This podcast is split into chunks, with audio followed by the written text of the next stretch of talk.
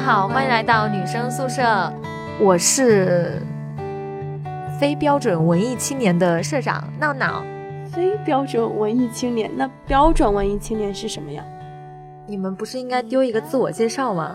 不是，我觉得你刚才说那句话很有必要提前先探讨探讨。对啊，你先解释一下吧。非标准，嗯，就是我这两天看了一篇文章，我自诩达不到文章作者的那种水平，因为她不是被称为一个文艺女青年嘛。对，所以我我就拿自己跟她比，我就觉得达不到她那种思想境界。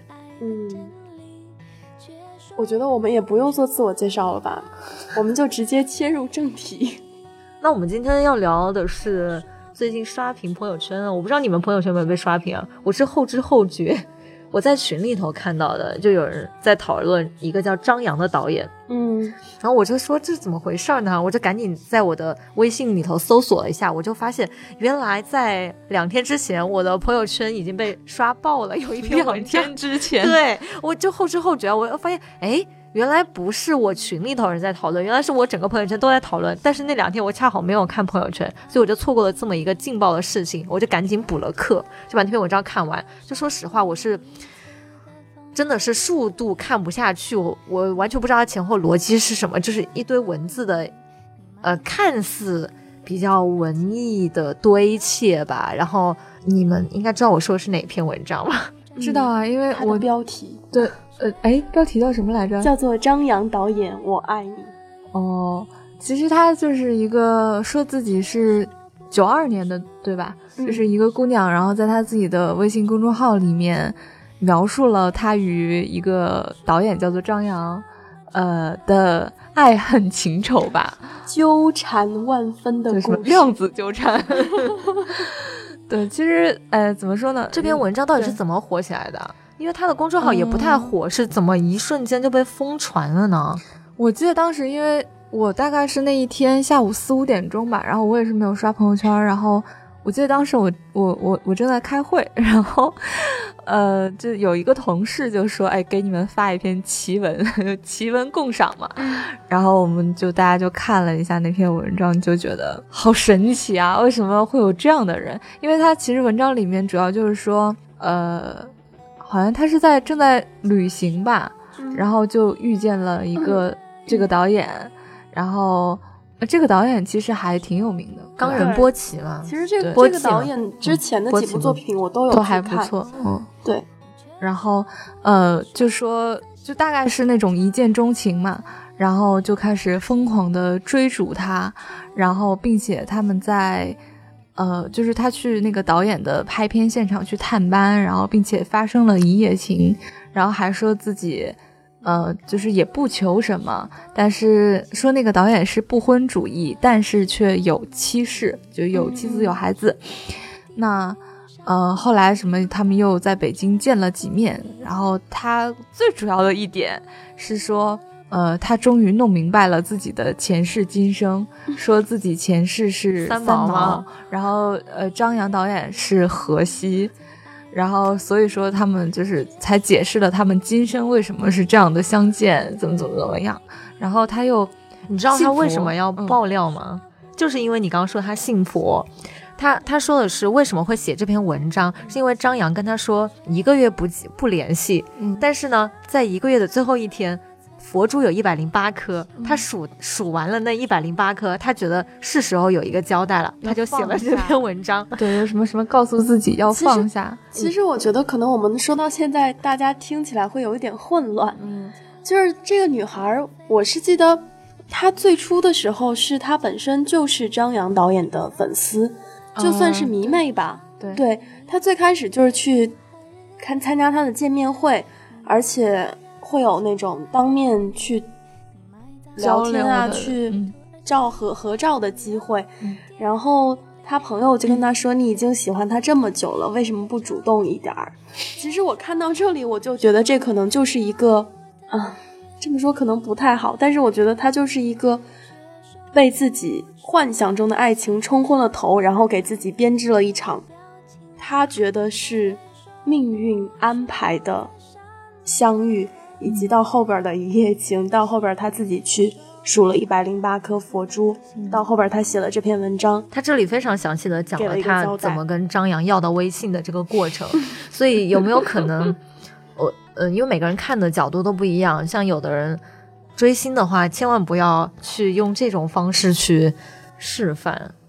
不是啊，你我觉得很多那个追星族都是从这件事情当中得到了启发。哎，不瞒你说，我看到这个时候，我其实第一反应我是很佩服这个女孩子，她喜欢这个导演，她有本事弄到他的微信，还有本事跟他睡。这个其实追追星的最高境界，如果他不求后面的那些精神上的和谐，其实已经算是呃比较比较比较成功啊，对对对对对，天哪，这我不知道在说什么？正很政治不正确啊！是啊，就是波波刚把这个事情理了一遍，然后大家可能还是有点摸不着头脑。是这样的，你们就直接去网上或者是微信里头去搜，有一篇呃公众号文章叫做“张扬导演我爱你”，然后你对着这篇文章来看我们的今天的这么一个事件的讨论，就会很明了其中的来龙去脉。因为一会儿我们也会解读张扬导演嗯、昨天放出来的道歉信，我感觉我们现在好像在做一些什么娱乐事新闻件解读。报道。那其实为什么我们今天会聊到这个这个事情，就是他因为在朋友圈火了之后嘛，所以就会有各个的自媒体来去嗯针对文艺女青年这个标签做一些解读，或者是一些讨论。你们觉得她算不算文艺女青年？嗯，怎么说呢？就是因为其实 其实文艺青年也好，文艺女青年也好，呃，我觉得在大概可能最近三四年中，就是其实大家已经约定俗成的把这个这这几个字变成了一个讽刺的意味。至少我认识的很多。呃，就是真正的，我觉得很文艺，称得上文艺青年的这些人，都是很反感这个表现的。嗯嗯，因为文艺青年好像它代表了是说，呃，很矫情。嗯。然后比如说像这个投射在这个这个叫什么小二姐身上的什么念佛呀、旅行啊，嗯。然后什么佛珠啊，而且文艺什么大理呀、对对？对大理、西藏、拉萨呃这些地方江，对，就是很容易跟文艺产生标签，所以以后真的是你们要去那几个地方的时候，要避着点文艺。对文，然后什么什么什么什么读书啦、喝茶啦、岁月静好这些东西，是嗯，其实我我我并不觉得这个是就文艺青年，或者说可能他表现出来这些特征是跟我们世俗定义上的那个或者世俗眼光中的文艺青年，尤其是含包含讽刺意味的那个文艺青年，是有一些特征符合的。呃，但是我觉得真正文艺青年不是这样的。对，其实我也比较同意绿茵的说法，因为我记得我们之前有一期节目是讨论过嗯文艺青年的。啊，真的吗？对我我还记得我当时说的是，他说了我他一个朋友，不不不，最开始的时候就是我我会针对我自己去讲文艺青年，我对文艺青年理解的三个阶段。嗯因为最开始文艺青年这个词还没有那么的贬义，那其实那个时候可能就是对于呃社会对于这样一群人，他们矫情，他们喜欢文学，他们可能会停留在很表层的对于美好东西的一些追求、小资啊、情调啊，他们去区分于普通青年下的这样一个定义，但是到后面就慢慢的变成了一个贬义词。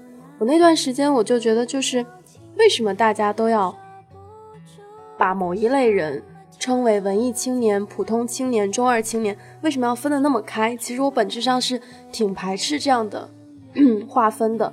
然后到第三个阶段呢，我就觉得就是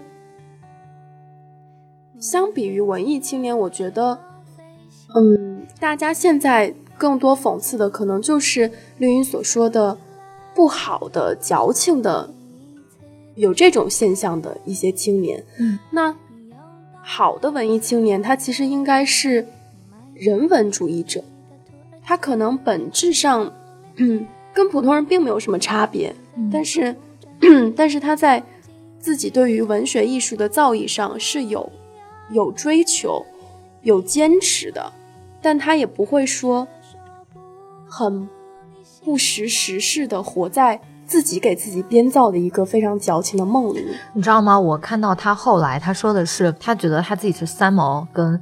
呃，张扬是河西转世嘛，然后张扬还说过一句话，说的是我是一个不婚主义者，但是他后来又说了他有老婆跟孩子，但是他说他信了，然后整篇文字都是说我我就想爱你，我不想跟别的男人生孩子，然后我会守着你，然后怎么样，我就会觉得这个人虽然我是一个很爱幻想的人，但是我看到他的。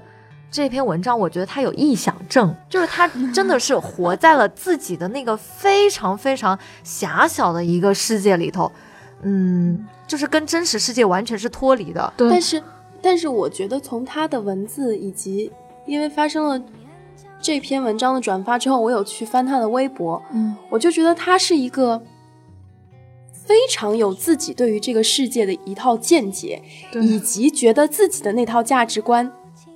没有问题。对，我记得就是它里面说自己，呃，就是惊觉自己其实是三毛转世，又碰到了荷西，然后它里面还列了一堆数字，然后说是如何发现这个巧合的过程，就是什么，呃，比如说三毛。什么离世的日期跟他自己出生的日期，然后包括张扬导演怎么怎么样，然后就是很多人特别较真的在那算了半天，其实也并没有算出来他的那个逻辑。因为说的是荷西去世的时候，张扬已经十二岁了，那他怎么投胎到一个 一个十二岁的人身上？活佛转世吧，就是这种。不是说这是对三毛黑的最惨的一次嘛？对。不过有人恶搞了，就是说跟那个三毛流浪记的三毛长得很像。对，而且就是我记得当时评论区有一条特别精彩的那个评论是精彩的吐槽吧，是说，呃，就是这个小二姐在算这个他们这个命运的巧合的时候，特别像自己在做，呃。在在在大学里面做高等数学，然后拼命套公式的那个自己，哎，真的有点像。但是有时候就是有，比如说以前高考做那个三年三年高考五年模拟，嗯，你就会觉得做最后一道大题的时候，突然千方百百计的找对了一种解题方法，然后就觉得自己这个解题方法是对的，解到后边，哎，觉得自己就没问题啊，解出来的答案 结果是错的。但是那种心情，我觉得是一样的，嗯。我给大家念一段啊，他讲他他说他自己是三毛的这一段，哎，我真的是觉得胃里有一些翻江倒海。他说，第六感甚至告诉我，好像我和三毛有一些缘分，引起了我去看三毛出生与离世的日期。这时，所有的巧合均在你和我的出生年月上吻合与巧合，我惊讶不已。可是我依然不相信我的前世是他。可是此生延续的行为举止，又让我不得不一直思考这件事。直到一月六日，我在网络上看到三毛的黑白照片，我莫名其妙地坐在家里窗前哭了一个上午。哭完之后又狂笑不止。我所猜测的一切，上天又安排我真正相信了。泰戈尔曾经在诗歌《生如夏花》中说道：“当我遇见另一个自己，我根本无法把握。似乎三毛的灵魂控制了我，而我仍是我，却又不是我。然而我根本控制不住爱你。”让我不断的深化了我就是三毛这个事实。我真的是，我想笑。你读完了？我没有，我读不下去了。他说，他说，荷西出生于一九五一年，逝世于一九七九年。三毛出生于一九四三年，逝世于一九九一年。你出生于一九六七年，我出生于一九九二年。他就列举了一下嘛，来推算他们俩就是。这两个推算出来这个到底是什么？对，真的是没有什么逻辑。我就看出来他们俩相差的岁数很大，可怕。当河西的你你有看见他那个文章里边写他们两个互拍的那一段吗？呃，好像有一些印象，特别的。滚滚红尘中，只有他们俩的感觉。阳光下，然后飘在小河里的船。因为我是看那个，他不是说他去导演的拍摄现场嘛，他们俩去散步嘛，手牵着手走路嘛，在夜晚的黑暗的路上牵起了手之类的。然后张扬说，呃，有拍摄任务不能陪他，但是他还是在现场陪着张扬。然后张扬第二天又说可以陪他去哪个寺庙去，呃，拜。拜神啊之类的，然后他就觉得很惊喜，就是这些文字我并没有感觉到美感，我我觉得有一种非常廉价的色情感，不是不知道为什么，就是会让我读后就有这种感觉，而且这个妹子很神奇的是，她写她爱张扬就够了嘛，为什么要发大量的自拍，各种生活照啊，各种工作照啊？你你们有没有看那个扒皮帖？就这个妹子之前还写过一篇文章，叫做《给我自己征个婚》。啊，没有哎，嗯，我有看到，她就是介绍她自己是什么样的一个人，然后说生活中的我，工作中的我，什么什么的我，然后希望你是什么样的一个人，然后她就写了一篇文章，就是征婚，觉得她还蛮怎么讲，就是也是个内里对自己很很自信的人吧。对，因为我记得当时看到很多说是她的同事。然后说这个妹子可能平时在他们公司就是比较奇葩的，但是是因为，呃，可能背后有有关系或者是有资源，所以就是也也是因为特权，所以进到他们公司的吧。然后把他能得罪的所有的领导都得罪了。然后好像因为这件事情，还是说之前就已经被公司开除了吧？大概是这个意思。然后我记得当时我也是看了他。呃，微博啊，微信公众号啊什么的，然后就说他现在的状态就是各种，呃，就是就是去各地旅行。那也有人好奇说，说九二年，然后如果没有经济收入的话，他是怎么样维持这个样子的？所以，呃，也也有很多那种所谓扒皮帖吧。但我觉得，我觉得那些东西可能就是偏个人的东西。对，就是这想的是个网络暴力嘛。不过我觉得这个妹子应该不是很在意，因为她事后还接受了，她接受了很多媒体的采访了啊。她她有接受很多媒体的采访，而且她自己在知乎上、在微博上、在各个渠道上，在写完这篇文章之后，她并没有销声匿迹，而是她继续的去回复一些人，是不是？其实就是想火呀？真的吗？我我在看他这篇文章下面的留言了，挺好玩的，就是对，而且他说，我记得留言里面有人问说，这些留言都是你对他说，我想知道这些放出来的留言是作者本人放出来的吗？然后作者回复是的。还有什么？呃，有个呃网友留言说，也是见过张扬好几次，我没有爱上他，原来是因为我不是三毛传世。还有什么？相信张扬导演不光看到了视频，也看到了整篇文章，而他的夫人也看到了，这太好笑了。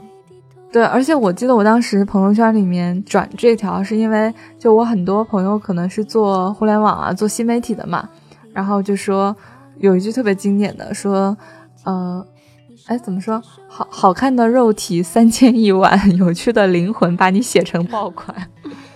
我记得我昨天看到的一篇文章，上面写的是，嗯，我搜一下，你先搜吧，然后我再读一些评论啊。有个叫呃什么什么先生的，他在下面评论说，姑娘肯定射手座啊？为什么呀？我很赞成这种纯正的情感，就射手座无拘无束是吧？波波，但我觉得射手座不会把这文章写出来，但。哎，我也不知道，这里头的状态会跟射手座类似吗？这种状态，这文章感觉是天蝎座写的。得不到你，我要毁灭你。对啊，因为射手座就爱咋咋吧，就就我们一夜情挺好的呀，就各自相忘江湖呗。所以我昨天看到一篇文章，他那个题目写的是“姑娘，你永远不会是文艺导演的终结者”，小标题是“他们的老婆也不是”。我特别赞同这句话，你们赞同吗？我因为我始终是不太了解文艺青年内心的真正怎么想的，也一直没有办法跟他们做朋友，所以我不太清楚，就是对这句话没有太多感觉吧。嗯，但是我知道我没有办法去跟一个文艺青年去产生感情，就是我可能会一时的会喜欢他这个呃文艺的状态状态，但是我没有办法去说我能够真的是跟他。在一起，因为其实跟文青在一起很危险的。对，其实说到这一点，我我之前我忘记了是因为什么样的原因去意识到这件事情。我发现大多数普通的男孩子，其实可能呃一般都不会喜欢，就是被别人认为是文艺的女孩。嗯，就可能在这里，呃，我也不知道广大直男们怎么想的，但有时候可能一说。比如说介绍对象的时候，一说这个人是个文艺女青年，大家都会给文艺女青年贴上一个标签啊，就什么不切实际啊、矫情啊，就会觉得说，哎，是不是这个人不食人间烟火？我跟他没有办法去过日子。因为文艺女青年或者文艺青年吧，就是还有一个，嗯，就是就是大家给的一个给他们的一个标签，一个特征，就是说没钱嘛，然后就不追求 财富。对，我觉得你们俩现在就在。Diss 我呢？之前还认为是一个还蛮成功，对吧？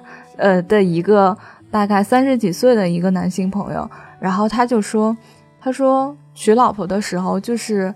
你看啊，他比如说他他今天跟你撒娇或者跟你生气，然后你给他买一个包，给他买一个什么奢侈品，然后就哄好了。但是那最怕的呢，就是那种要感情 要爱的。那我觉得文艺女青年可能就是这一种吧，就是他们更追求精神上的满足跟精神上的和谐，然后所以反而就比较没有那么容易去。相处，波波绿茵说的对吗？突然第一次产生了对我自己的怀疑，是不是？我觉得我可能只是一个伪文比较有文艺追求的普通青年，因为你说什么精神精神上的满足，我觉得是只要带我出去玩就好了。然后还有就是，嗯，因为我的确就是感觉身边。认识不少，就是我身边认识不少文艺青年，男生女生都有。然后文艺男青年呢喜欢文艺女青年，文艺女青年喜欢文艺男青年。但是我每次听他们给我讲他们之间的暧昧故事，嗯，哪怕是到一起了之后，稳确定爱情关系了之后，也是超级虐的。能跟我说一下他们是怎么暧昧的吗？我想知道文青之间是怎么暧昧的。那可能是很精彩的吧？是一直在对诗吗之类的？我其实不是的，就是比如说看到一些什么，比如说就是有一对音箱吧，啊，然后音箱它比如说有红色有蓝色，嗯，之后就举我身边一个朋友的例子吧，他可能收到了一个红色的音箱。他以为是那个男孩子送给他的一个普通的礼物，结果有一天在晚上呢，收到了那个男孩子微信给他送的传的另外一张照片，是那个男孩子自己家里的一个音箱，跟他这个正好是情侣款。但是当时呢，他们各自都没有表达对于各自的喜欢，只是一直一直处于暧昧阶段。这不就是普通男女的一些暧昧手法吗？是吗？然后还有就是，比如说看到一些什么书里边的。呃，文字啊，或者是看到一些诗啊，分享给对方是吗？就会拍张照发一发，嗯，发给对方吗？嗯，比如说这夜春风拂面，我又想起了你，嗯，好像跟我擦肩而过。其实我觉得 这也是跟文艺青年他平常的一个生活状态有关系的，就是因为他可能更多的时间在看书，在看诗，在抒发自己的情感，那。他做这些事情的时候，他自然而然想到了你，他就会想要分享给你嘛。我觉得他们会更因为，呃，比如说就是像刚刚波波说的，你听到一首歌，或者是看到一句话，嗯，看到一句什么书里的一个什么观点，嗯，他会想要跟其他人去分享，而且如果那个人是能够跟他产生共鸣的，嗯，或者说是能够被他影响的，就或者两个人可以讨论这件事情的。我觉得这个是可能他们会比较比较舒服的一个谈恋爱的一个状态。对，但反而可能精神契合上的东西。对，但是可能可能更多的人是，呃，比如说两个人一起去吃个什么好吃的，或者说，呃，两个人在什么呃考虑买房子、买车啊，或者是买件什么东西的这种。我觉得这个可能是文艺青年之间的这种谈恋爱跟普通人的。这个这个相处的这种差别吧，嗯，那这样说的话，我觉得我也可能是文艺青年啊。我看到一些比较有感触的文字，我会觉得内心跟作者产生了共鸣，非常的感动。好了啊，我我说的好玩的，我就是一个哦，我跟你们讲件特别好笑的事吧，要要偏题了，就是我昨天，就是我昨天鼓起勇气干了一件一直没有干的事儿，我跟我的一个女同事搭讪了。搭讪的原因是什么？你们来，你们来评价一下我自己的内心的这件小九九，算不算文青的？呃，有一方面的特质吧。嗯，你听我把这个故事讲完。我们我们公司上个星上个月来了一个女同事，外形是我非常喜欢的，看起来非常乖巧，就是比较文艺的那种妹妹子。然后她又是旅游编辑，我就想说，哦，有没有可能是个文青？我就很注意到她。大家都知道有个办公软件叫钉钉嘛，上面会有一个。个性签名，那我有一天就看到他的个性签名叫做，呃，I'm fine, thank you. And you？我不知道你们看到这个 这个签名会有什么想法？我当时第一想法是，哎，这个妹子有没有可能是一个韩国的说呃呃唱作团体，叫做呃十厘米这个组合的粉丝？对我就觉得说啊，是原就自己内心就是小剧场，就说哦，原来呃有没有可能这个妹子就真的是这个组合的粉丝？然后原来还有人跟我一样喜欢这个组合，我就一直暗地里观察她。一直想要去认识她，一直到昨天我去洗手间的时候，正好碰到他了，我就鼓起勇气问他，我说你是谁谁谁谁吗？我说你你你是不是那个组合的粉丝啊？然后他说啊，你你搞错了吧，是另外的人吧？哦，我当时就想，哦，原来我我这个想法是错的。然后我就说，我因为看了你钉钉上的呃签名，叫做 I'm fine, thank you and you，就就这个跟他的歌名是一样的，我以为你你会喜欢这个组合，然后就没有然后了。你们觉得听了一个索然无味的故事，而且你说的这个签名好没有重点啊！对啊，你这你说这个签名，你知道我第一感受是什么？是初中课本吗？不是，我觉得是这种初中小孩的那个个性签名啊！我我我当时是我当时第一眼看到这个签名的时候，我内心的感受是有找到了有一种可能这个人是我知己的感觉，就是我会觉得这是歌迷之间的一个暗号。因为这首歌就是那个这个句子就是那个组合他们其中的一首歌的歌名，这个句子不是？难道更多人熟悉它不是因为这是我们学英语的第一句话？对呀，所以我在讲完这个故事之后就被很多人说你的脑回路怎么就跟人家不一样？你怎么就是个异类啊？就为此我也特别苦恼，真的是这样吗？我我觉得可能就是。你也给自己编了一个搭讪的梦，就是你想一下，本来人家就是很普通的一句签名，然后你给自己加了这么多戏，所以就是在你你在跟人家搭讪之前，其实你已经想好了整个剧情设定应该怎么走，然后结果人家并没有给你什么回应，你是不是要写一篇文章？哦，你已经不用写文章，你已经在节目里边说了。你要发麻烦发在我们公众号上来好吗？所以，我 我也想要一天十万加，所以我也我也没有办法说就是接近自己的喜欢的明星，我怕我有一天也会跟这个小二姐一样 写篇文章，叫做什么什么我恨你之类的。但你哎，我刚刚说到这个，我其实我突然想到，就是就是大家知道我。追过星嘛？就虽然没有说那么多么多么疯狂的，但是我看过很多。还好吧？什么什么叫追过呀？我看过，我现在当二房了。什么东西？二房是什么鬼？哪个老公？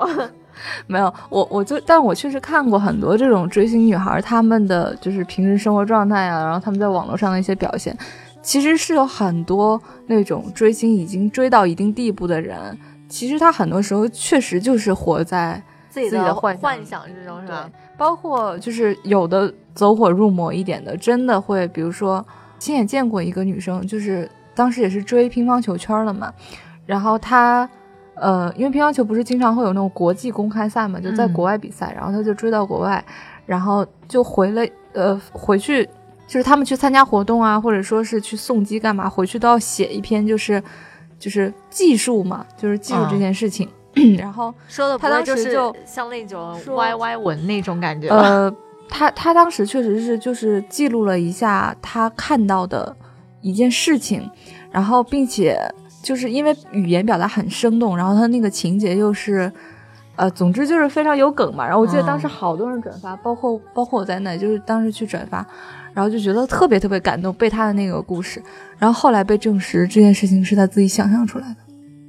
你看的时候，你会觉得就很可怕，感情到位，然后对，因为情节也很真实，对吧？对，因为他记述的那件事情，就是说他不小心看到的，然后会你就会觉得哦，原来自己的就是喜欢的爱豆，就追的明星，然后是确实怎么怎么样，发生了一件特别令人感动的事情，但是。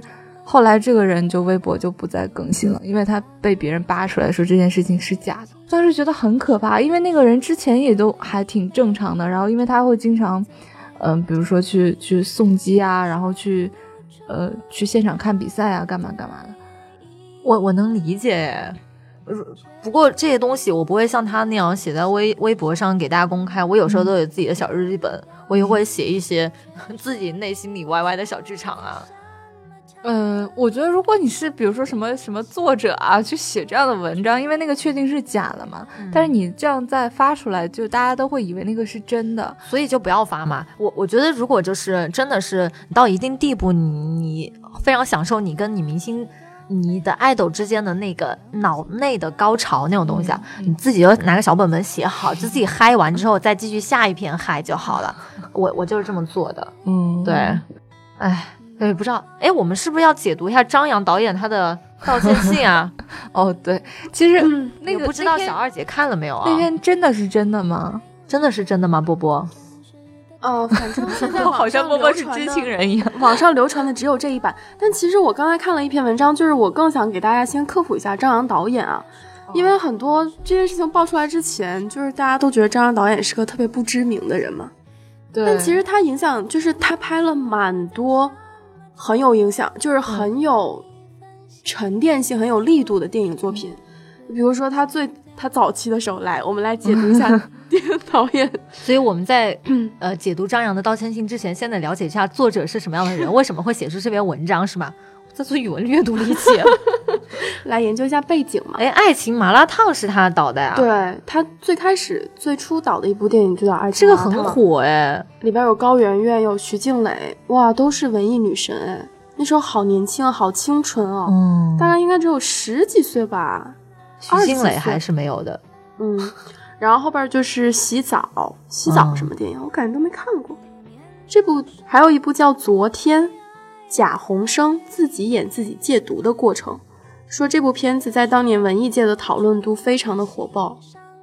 是几几年的电影啊？我出生了没？我没有出生，可能在我们还小的时候。然后还有一部《哎落叶归根》，还是赵本山、宋丹丹严肃电影的代表。嗯，可能可能从还演过电影，可能从他演了这部电影之后，就发现了自己 喜剧天分，是吧？这不是严肃电影吗？哎，前几年。《飞越老人院》这部电影你们看了吗？没有，我知道没看。我好像听媒体报道过，也是他导的，我一直没有看。那其实我觉得，就是从他早期到后边拍了《冈仁波齐》啊，还有《皮身上的魂》，因为这两部我都看了嘛。我自己本身对于藏区有一些感情，所以我就会去看这两部。我之前他的电影我都不是很了解，我没有看过他作品，你就看他的整个文字，还有他的剧照，你就会觉得说这个导演他其实。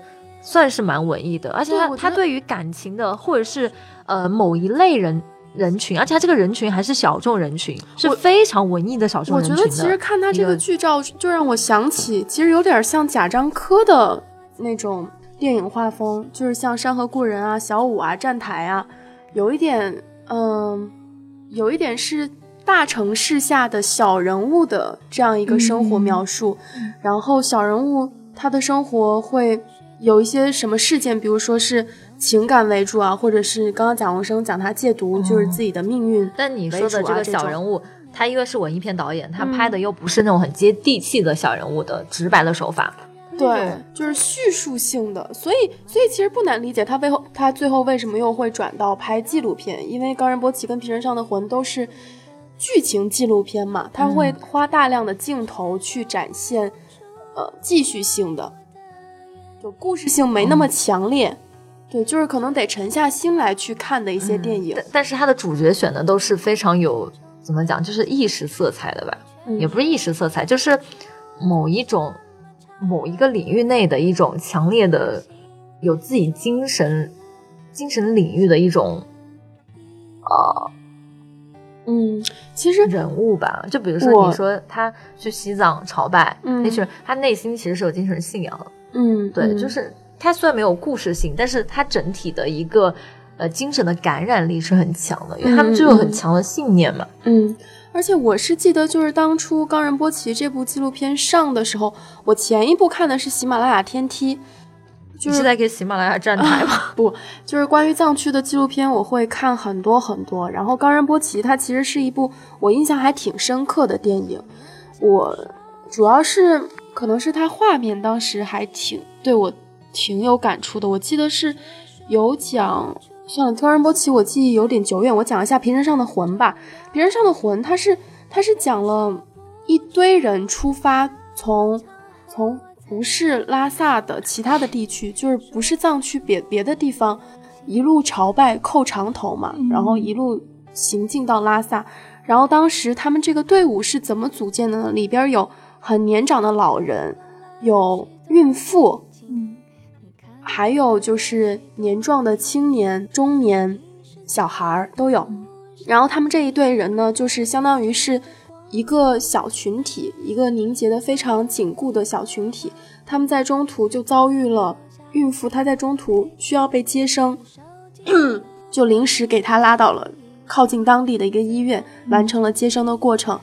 那接生之后，我们想，那藏区的藏区的妇女，其实，在我们印象中都是身体比较健硕的，嗯所以她连月子都没有坐，她就直接带着她的刚出生的小婴儿，继续往拉萨前进了。嗯然后到后边是那位非常年长的老人，他在中途去世了，他们就停下来为这位老人去念经超度，但是这个也没有终止他们去呃去向拉萨叩拜的这样一个过程。嗯所以其实我对于这部电影，我觉得它的剧情展现还挺有感触的，就觉得它是区别于普通的那种纯风光纪录片。那回到文青这个话题，其实这个我我有个疑惑啊财吧？我有个疑惑，嗯，嗯，既然波波曾经觉得自己是个文艺女青年，我我有个疑惑是，就是是从这这期嗯开始觉得对不是。这有有一个疑惑是张扬，他算是算不算是资深的文艺青年？张扬导演，嗯，在电影领域，我觉得应该是算的。那这个小二姐算不算是？小二姐，她应该是贬义层次的文艺青年。那文艺青年为什么会跟别人发生一夜情呢？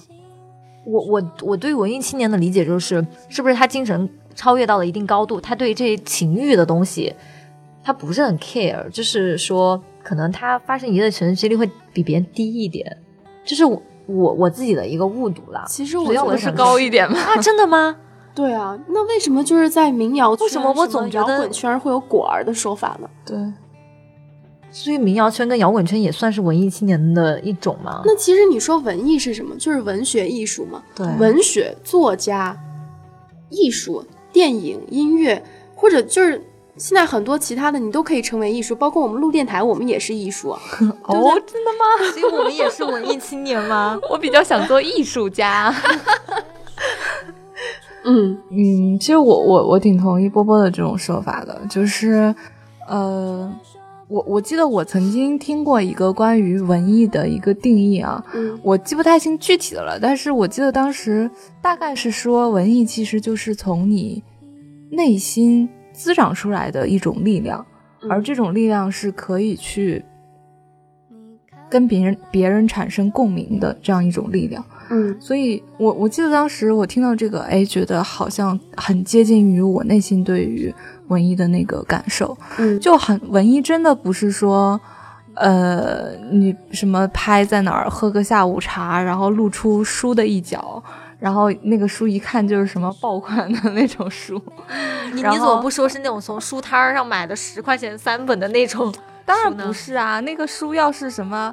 呃，什么村上春树啊，啊然后哎，还有那个那个日本的那个叫什么来着？日本的日本的那个黑黑黑泽一雄啊，不不不不是，就是，哎呀，算了吧，我还是别说了，谁啊？我也容易被。没 get 到他的点。你是说想说哪个那个是石黑一雄，石黑一雄我想说的石黑一雄是英译的，对不对？嗯对英译你说是哪个？日本的哪个？夏目漱石吗？解忧杂货铺，那是东野圭吾，那个不是文艺青年的标配啊。那个是我觉得闹闹是标准会看的。对，那是我会看的。呃，然后但是很多文艺青年，很多文艺青年是是讲，然后听什么民谣，然后呃什么去个丽江，然后穿着那个麻麻麻布材质的那种 长裙，对吧？嗯什么素颜之类的，然后朋友圈要么就是拍一张什么自己的背影啊，然后什么这种。我觉得这些真的是很表面的，也许你看到有很多文艺的人他们会这样子做，但是不代表你这样子做就是文艺青年。对，其实我最羡慕的文艺青年的状态，我自己感觉那些老学究们都是文艺青年，因为我觉得他们是能够对啊，就是他们对于文学艺术是很有深的追求的，像艺术家，然后呃，就是做做研究的学者，嗯。但是他们又可以很清楚的认认识到这个现实社会是什么样子的，他们就不会说是一心的扎进去了某一个很虚幻的对，文艺世界。呃，以前有一种说法叫做文艺无用，嗯。就是觉得好像，呃，文艺就是矫情，就是没事儿你自己在那儿瞎想，然后把一些，嗯、就比如说像艺术，因为艺术真的是每一个人会有每一种看法，有人就喜欢最炫民族风，有人就喜欢那个莫扎特，这个你你没办法评判。对你没办法是说，因为我可以在一一首曲子一个旋律里面听到我想要的那个世界，然后 我记得前一段时间也有一个呃一个微博大 V，然后就发起了一个关于学文科跟学理科呃的一个讨论，因为那个人就觉得说文科就是无用的，嗯就觉得那些中文系啊，然后这些艺术系啊，就是是那种能力不行的人嗯才去读的。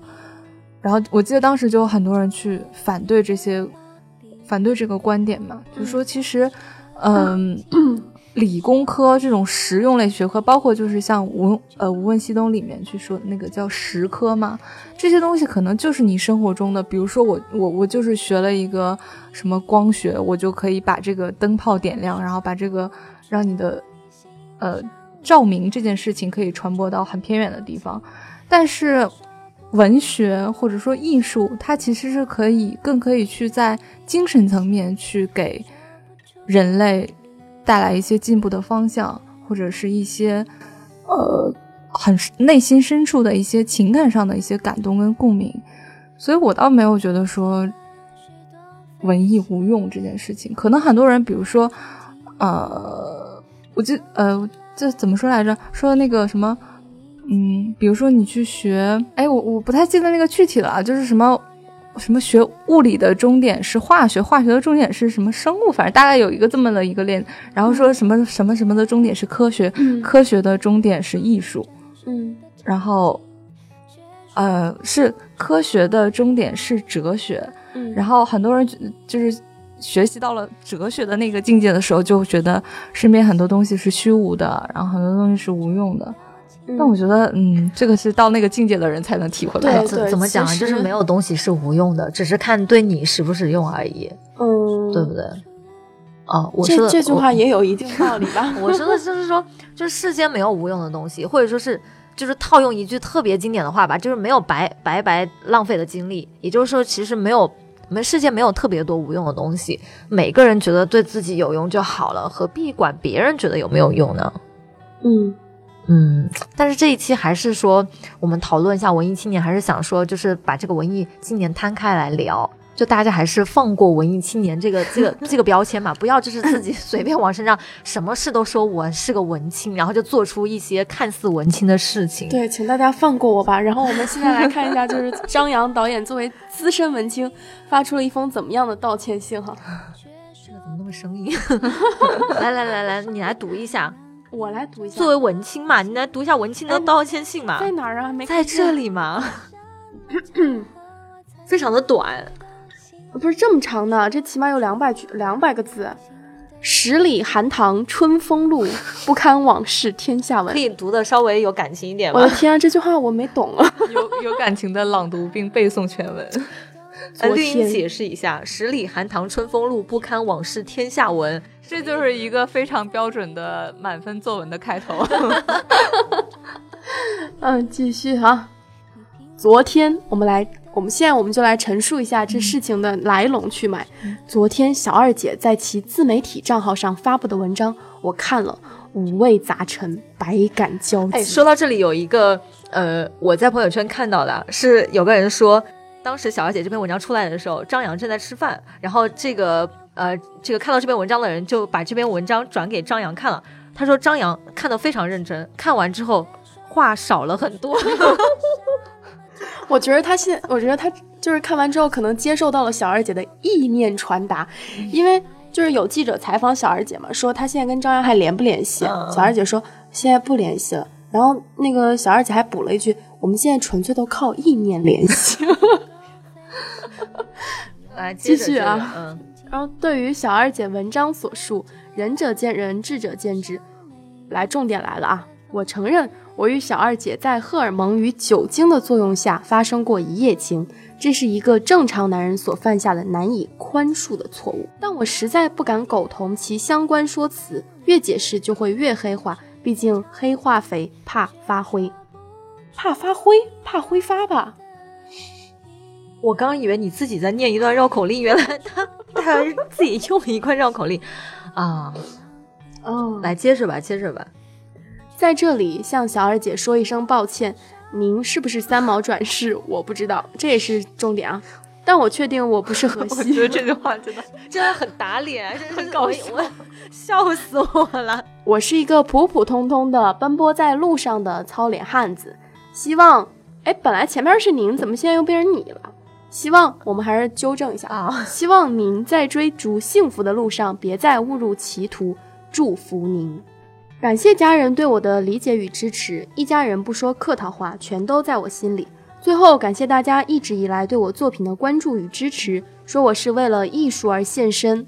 过了，我觉得这句话就是特别好面子，说我是为了艺术而献身。过了，就像就像兄弟们之间在酒桌上喝酒，啊，然后非得给自己添金，就就 过了过了啊！就是说某某什么什么行张行长，对对对，太过了。之后没能因为作品而出名，却因为绯闻而爆红。我张扬对不起全国网友。人生苦旅踱步，终似一缕清风。春风化雨，又是一年。阿弥陀佛，常驻人间。嗯，这算不算是一个出轨的男人所做的一个标准的 PR 公关稿啊？算吗？我我自己觉得这可能真的是他自己写的。啊，是吗？我我就是很好奇啊，所有的男人在出轨之后都会提到自己的家人，都会提到说跟家人对我的理解与支持，像当时的谢杏芳跟 因为其实我我刚刚想，你你不是说他是 PR 文吗？对然后我想就是这这如果把它当成是一次 PR 事件的话，这里边涉及到的，呃，这叫什么呀？事故方，出事方就是分张扬、小二姐、她的家人，然后以及小二姐的公司以及社会 公众嘛。啊所以他在他在这篇文章里边就全部都提到了嘛，多多少少都提到了一句嘛。那其实家人肯定还是得说嘛。还有啊，所有的出轨男人都会说的一句很常见的话，在事后说这是一个我犯了一个正常男人会犯下的错误，我觉得我们这期少了一个嘉宾，少了个男人。少了个男人。就我还挺想你你觉得你觉得出过轨的男人能来 我们这里做去？但哦，要想解读男人的心理，对啊，吧？就是想问一下嘛。嗯，所以这就靠我们的舍友男舍友来回答一下男生出轨的心理、呃。就比如说这里面提到这种什么一夜情啊，然后或者是出轨啊，然后因为相对来说，其实这个导演这个男方是一个有名，然后有有一定地位的一个一个一个人，然后这个女孩是代表着年轻，然后甚至是天真无知这样的一个形象，所以，呃，我我觉得在这件事情上，我包括我看到我朋友圈啊或者是怎么样，没有过多的对于他们一夜情啊这件事情上面的一个讨论，更多人好像还是会说，比如说三毛的这个槽点。然后，比如说这个这个女生的这个这个精神状态，对吧？嗯嗯或者她的一些动因，所以这件事情好像也挺奇怪的，就是好像现在社会舆论是不是对这种东西，但但又不一样。你看 PG One 的这件事情又会，嗯你知道吗这是可能不能忍。这我突然这是出来之后很多人同情的张扬，哎，没有同没有，我我突然觉得吧，就是可能关注 PG One 那帮人，他本他们本身就不是佛系的人，关注张扬，关注小而且可能大家就好像大家觉得那种，呃，大导演啊怎么样，他们做这种做出这种事情是很并不吃惊。啊，但但是真的舆论是站在张扬这一边的，很多网友都表示对张扬，虽然张扬出轨了嘛，他犯了所有男人会犯的错误，但是大家同情张扬，就舆论的同情会很多，但是对小二姐就是因为也是碰上了一个 啊神经病，如果他不是自己在那作的话，是吧？完了，小二姐会不会听到这些节目来找我？再写一篇文章来骂我们。他应该无所谓吧？他可能他就算骂你，应该也是通过意念骂你。但没有关系啊，他骂就骂，我们就可以火了十万加，对不对？谁知道我们是谁？对对，就是很多这个自媒体从业者就说，我们辛辛苦苦追逐的那个十万加，每天啊追热点呀，然后每天去做很多功课呀，然后讲究什么排版这种东西，结果没想到人家一个。甚至觉得可能 精精神有点不正常，然后这种小学生文文体的人一出来就是一篇十万加，我觉得现在肯定不是十万而已，我觉得这个一百万都有可能了，是吧？而且由这件事情发酵的一系列的东西，其实也挺有趣的。所以啊，世界这么大，大家都看开点，没准明天又出现一个笑话了。好了，我们这期就聊到这里吧。嗯，也很长了，大家可能也不知道我们在说些什么，说了一大堆。其实，呃，我我觉得最后可以给大家留一个就是话题吧，就是比如说，我其实挺想知道大家对于文艺这件事情的定义跟看法，然后包括可能，比如说可以举一两个例子，就是你们觉得很文艺的人是谁，或者是是怎样的？嗯，而且就是不光可以举身边的例子，也可以举一下你在呃。就就是比较欣赏的远一点的人，作家呀，或者呃歌手啊之类都可以。嗯嗯，就还挺想看到的，尤其是男生吧。我觉得就很多文艺这件事情，我其实对于你刚才说的，就是男生不太会选择文艺青年，是吧？被标为文艺，因为就是不好惹的那种感觉。我其实挺想听一下男生对于这个的看法。对对对，好，那男舍友们就。积极的敲动自己的键盘啊，留言啊！我突然又特别的社会化，嗯，然后那绿茵来说一下我们节目的更新时间吧。上一期拖更了，真的是呃不是拖更，上一期是什么？是拖更了，对不起大家哦，我现在头脑已经混乱了。但是我告诉你们，上一期节目一定要认真听，因为为啥？是波波剪的，你知道吗？多不容易剪辑，献给了大家。嗯，那我们节目现在是，呃，我们节目现在是网易云音乐、喜马拉雅还有苹果播客上面每周几固定更新，争取周一，争取周一。对，然后呃，我们还有就是同名的微信公众号和微博“女生宿舍”。到底写了没有公众号？没有嘛？就不是等待着你的十万加的文章吗？然后，另外还有就是想加到我们的微信群里面，大家可以平时一起来聊天儿，然后来跟我们互动呢。就是先添加闹闹的个人微信，闹闹 T V X Q 的全拼就是 N A O N A O T V X Q。那最近我是收到有很多人会跟我说，就是为什么总是加不到闹闹的微信呢？呃，第一就是。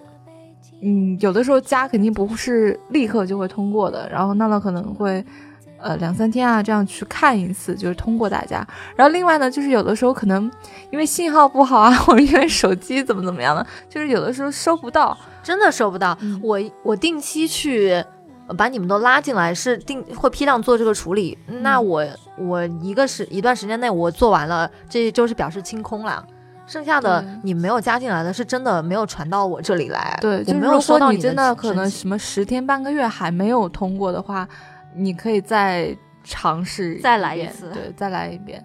就正常情况下都还是可以加进来的，对。如果还有什么问题，你就去问微信吧，也许是官方的 bug。好，这一期还有什么要补充的吗？没有，没有，你还有什么要补充的吗？我们是不是什么时候吃饭去啊？啊，我们下一期就在重庆见了。对，哦，对，哎，那下期其实我们可以给大家分享一下重庆好玩的，那就是代表着又要拖更了。那我们下期拖更，大家同意吗？同意。直播吧。好的呀，下期开直播。直播我们吃火锅吗？哎，我们重庆有约面机吗？有有没有重庆的舍友们？呃，可以念一下吗？要面吗？呃，女生可以。嗯，好啦，那我们下期节目见了，拜拜。